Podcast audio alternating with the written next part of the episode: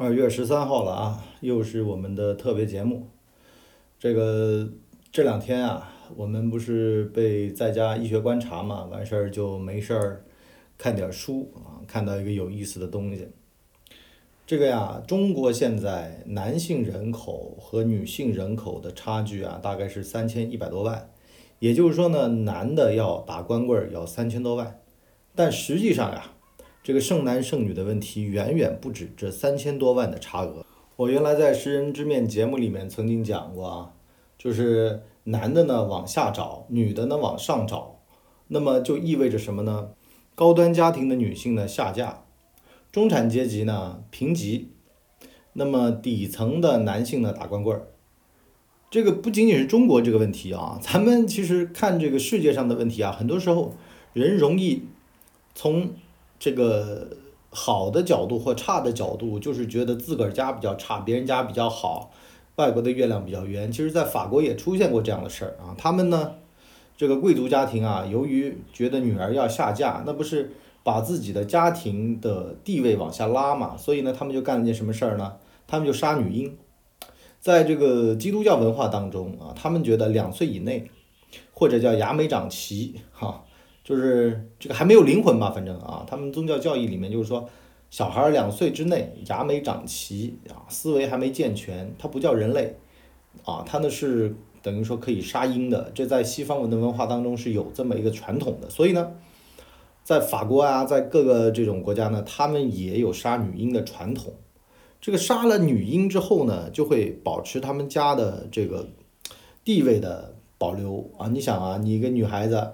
生了一个女儿，你下嫁到这种石油大亨家族，对吧？我们家贵族地位不保，而且还被人耻笑。所以呢，顶层家族他不生女儿，那么底层呢？底层男性打光棍儿啊。这个地方呢，有一个有意思的现象啊，就是现在中国包括以前的台湾、香港啊，喜欢买越南新娘啊，就从越南找一些姑娘啊回来呢当老婆。其实呢，在秦朝的时候呀，越南就叫交趾郡呢，它其实就是中国的一个部分。但是呢，中国和越南的关系也很奇怪啊，这事儿特别有意思。咱们觉得他们是我们的一部分，他们的所有民族英雄全都是抗中的，就只要跟中国不不对付啊，他们就觉得这是我们的民族英雄。因为呢，他越跟你接近嘛，他越想这个离你远远的啊，别让你侵害到我的利益。越南的宁愿自个儿穷啊，他也不想跟你在一块儿啊。那么越南新娘啊，这个无论是。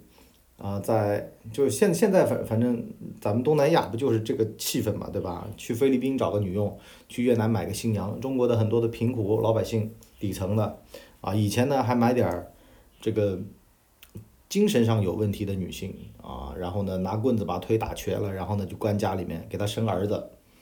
哎，这里面就有一个很有意思的现象了，就是底层的民众，他的生育呢，他反倒是觉得呀有两种选择，一种呢就是生。生儿子生女儿，生女儿呢？有的地方不是还有那个所谓的彩礼制度吗？有彩礼制度的地区，大家记得啊，这些地区呢，他们生女儿的意愿强，因为啊，这个女儿养大了之后，她有一笔彩礼的回收，所以呢，这些地方的男女比例基本上算是平均的。还有一种地方呢，就是以男丁兴旺为主的啊，就是女性呢给的是嫁妆，那么这些地方女性的出生率就会低。那么男性的出生率高，因为呢，这个底层家庭啊，一个小孩就是个劳动力，那么劳动力男的比女的好，但是啊，这个性资源的不平等会导致什么呢？会导致社会革命啊，或者是呃社会动乱啊。这个事儿呢，在中国的历史上啊，曾经出现过一个叫做捻乱哈，这个可能不太出名儿啊，因为什么呢？因为太平天国运动灭了之后呢。后来就在这个上面呢，死了一个人叫僧格林沁。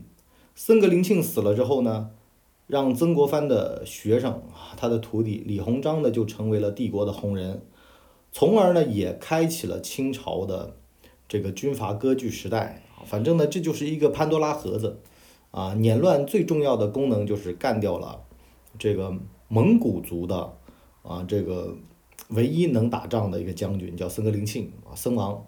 僧王出现在哪儿呢？就是你如果去看那个，呃，电影啊，啊，就是周星驰的电影，你会看到有这么个反派叫僧格林沁，啊，就是在那个《武状元苏乞儿》这部电影当中啊，僧王呢其实就是这么个妄人，啊，他呢出身啊也比较差，但是呢好就抽到了一张彩票，这彩票就是他有个远房亲戚让他继承了他的家业啊，做了他的养子，那人呢早早的过世了，他呢就继承了啊这个血脉啊，就是所所谓的黄金家族吧，继承了这个血脉，然后呢成为了皇帝的小舅子啊，从此呢飞黄腾达。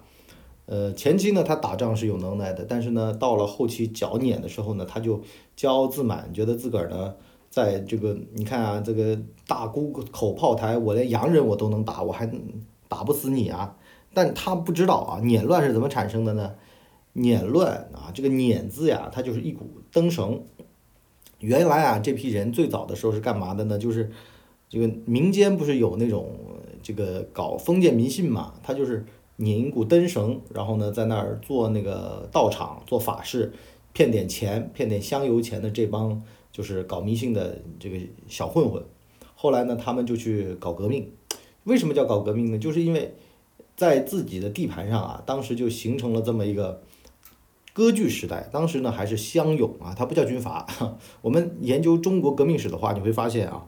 首先呢，是从乡勇开始的，乡勇壮大之后，才会形成地方系的军阀，啊，乡勇之间互相吞并，形成军阀，军阀之后，啊，才会有大军阀，大军阀之后，才会有这个地方割据武装势力啊，这个这个是刚开始的萌芽阶段啊，也就是说，这帮人靠这个鬼上身啊，靠民间的这种啊跳大绳啊，他积累了一些，哎，发现来钱越快啊，最快的办法呢，他就是搞这种。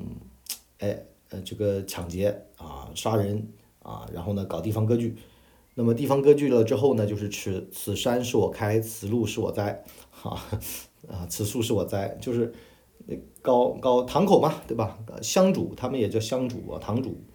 那么好了，这个撵军呢就开始了，它是一个淮北的方言啊，叫撵。那么这帮人不好对付啊，连曾国藩都对付不了他们，为什么呢？因为。你想嘛，僧格林沁都死在他们手上了，因为呢，他们是平时就耕耕地的啊，入则为民，出则为匪啊，出来就是撵，撵就是匪啊，盗匪啊，就是抢劫。那么有的时候呢，这个还出现了太平天国那会儿，所以呢，太平天国，然后呢还要招安他们啊，太平天国给他们封王，表面上呢，他们还是太平天国的一支部队，但实际上呢，跟太平天国呢只是。名义上的君臣啊，实际上呢，就是问他要钱的时候叫他声爹啊，这个其他的事儿，反正跟太平天国没关系。后来呢，太平天国的一个将领赖文光还进了捻军啊，成为了捻军的首领啊。反正呢，这个捻军这个组织呢是比较散乱的，它不像我们想象当中的是一个有建制的啊。它它后最后期啊，末期的时候分为东捻和西捻。啊，西捻后来赖文光被剿灭了之后，就剩下东捻。东捻呢，后来就消失在历史的烟尘当中了啊。但是呢，清末那会儿啊，最流行的就是这种民间的结社。呃，我们包括现在香港的三合会啊，什么十四 K 呀，什么洪门啊，啊这些，当年呢其实都是清末的这个结社组织来的。清朝的结社组织呢，包括像什么天地会啊，啊像什么呃洪门啊，它都是。就民间，比如说青红帮嘛，啊，青红帮漕运，啊，当年呢就是在码头里面当工人，当工人呢经常会怕碰见那种打架，就包括现在其实交通运输业啊，交通运输业的司机有的都是这种，因为它很容易垄断，而且呢会产生暴力，所以呢搞交通运输业的就很容易形成民间结社。啊，你包括要出租车司机是吧？他就会形成一个自保的团体啊，形成一个自保团体之后呢，自保了之后发现，哎呦，欺负人更快嘛，对吧？自保自保自保以后发现，哎呦，哎，那我自己保自己，那你打我，那还不如我先打你啊！最好的防守就是攻击嘛，所以呢，就形成了民间结社组织。你包括青帮、红帮啊，它都是漕运啊，随着这个江苏这边的漕运的兴盛啊，他们的码头工人组织起来的啊，就是。帮会啊，然后呢，红帮啊，也是这种啊，你一个漕运啊，一个啊运漕运就是内河内陆沿沿河啊搞运输啊，这个海上的有海盗，对吧？每一个这种行业它都会有各种各样的啊结社的组织。那么最后呢，我想说一个什么事儿呢？就是因为当年他们捻军啊，呃，搞了这么一套，为什么要说这个事儿呢，是因为呢，当时啊，清末的时候呢，发生了一个事儿，就是呢，女性呢资源不足，然后呢，生产力呢，因为农业国家嘛，生产力呢它低下，它形成了内卷化，也就是说呢，你，呃，就像宋朝的时候说的啊，呃，《无间道》里面提过，叫做。杀人放火金腰带，修桥补路无尸骸。当你在一个内卷化的环境下的话，你做好事儿你是无尸骸的，你做坏事儿，朝廷招安你，反倒是呢能让你光宗耀祖。这也是我们去看那个电影，二零零七年的《投名状》里面啊，这帮人为什么啊流行那会儿特别流行的去做土匪啊，去做这种碾子啊，去做这种太平天国的这种起义军啊？原因就是因为呢。我们干点坏事儿，朝廷呢为了消解这个坏事儿的影响呢，反倒是给我们加官进爵。我们干点好事儿啊，建设不容易，破坏容易啊。破坏了之后，反倒是给奖励啊。你干坏事儿给奖励，干好事儿呢反倒是给惩罚。谁叫你干好事儿的？所以呢，这个社会就乱掉了。乱掉了之后呢，就会产生这么一个现象啊。那么我们今天讲到最后是什么呢？为什么捻军会这么兴盛呢？其实就因应了片里的一句话，他们起义的原因。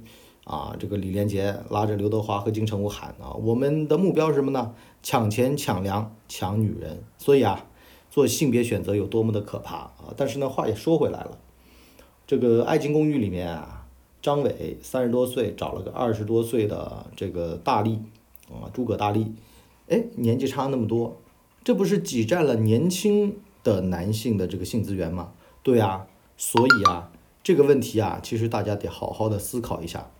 男的年纪大了，反倒是往下找还能找到；女的年纪大了，她怎么办呢？好了，欢迎收听我们的识人之面收费专栏，跟大家聊聊这个问题。好了，我们今天就先到这里，我们下一集再见，拜拜。